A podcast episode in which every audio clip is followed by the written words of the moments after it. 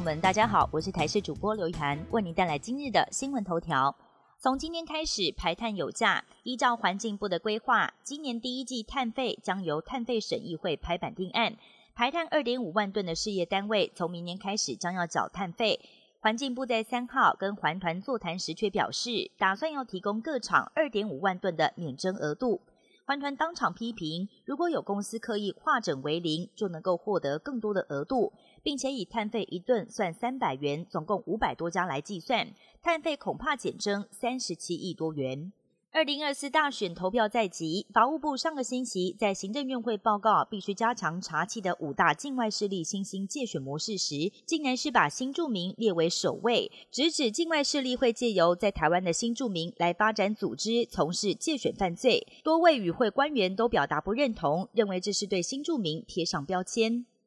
退出二零二四总统、副总统大选的女星赖佩霞，在日前被人检举，在网站的自我介绍当中宣称她是心理咨商师，可以进行一对一的对谈，并且八十分钟收费两万三千元。经过卫生局调查之后，认定违法，开罚三万。虽然赖佩霞在接受调查时坦言没有取得心理师的资格，但由于涉及违反心理师法，没有取得资格却执行相关业务，恐怕会面临两年以下有期徒刑。而卫生局已经将赖佩霞移送检调侦办。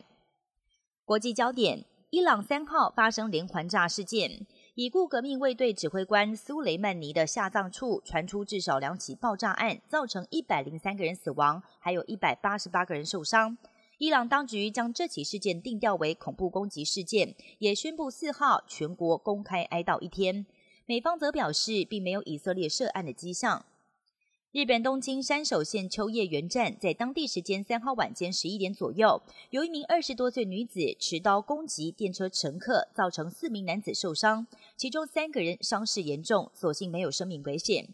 女子当场被警方以杀人未遂罪逮捕，也将持续调查犯案动机。山手线的外环列车也因为这起事故停驶。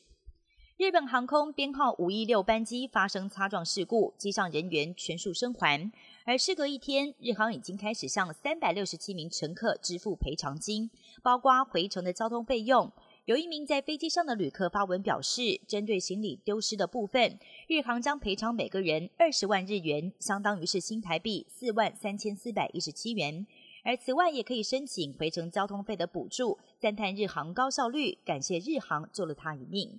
以上新闻由台视新闻编辑播报，感谢您的收听。更多新闻内容，请锁定台视各界新闻以及台视新闻 YouTube 频道。